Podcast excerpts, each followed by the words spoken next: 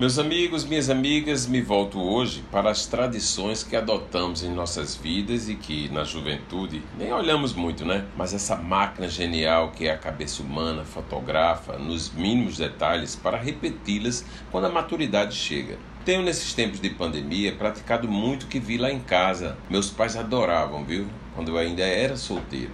Costumávamos nos finais da tarde do final de semana estar à mesa, nos deleitando com um bom café. Nessas ocasiões, o deleite eram as tapiocas molhadas com leite de coco, pão assado, daqueles que ficam com as bordas bem queimadinhas, queijo coalho e de manteiga derretidos. Pois bem, nessa hora, minha mãe caprichava também na arrumação da mesa. As conversas rolavam, sempre tínhamos um personagem de destaque ou a leitura de suas crônicas que iriam ser publicadas na imprensa. E assim assistíamos o ocaso do sol, sorrindo, debatendo e muitas vezes chorando, viu, com a emoção que surgia naquela hora. Eram saudades, certamente. Meus amigos, lembrei dessa rotina porque tive uma amiga de distante idade. Ela era ainda mais idosa do que minha mãe, chamada Alaide Miranda. Ela adorava um café, viu? Nesses mesmos horários e formatos para receber amigos. Gerardo, venha tomar um café comigo. Vamos matar as saudades de minha querida filha Dianinha. É, e eu não resistia, viu? Era uma festa.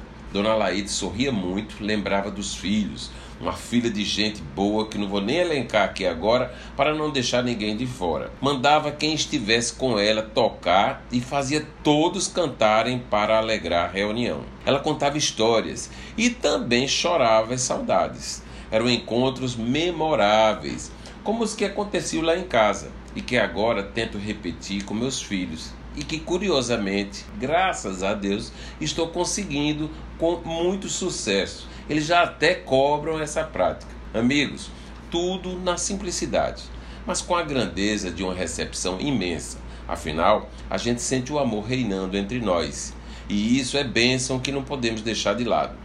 Ontem, ao cair do Dia das Mães, com as nuvens cinzentas tomando conta do azul do céu, o bom papo lá de casa parecia com esses encontros de mamãe e de Dona Laíde. Duas guerreiras com muitos filhos que fizeram a vida na luta e sempre tiveram um sorriso no rosto, sempre passaram otimismo e força para se enfrentar a vida.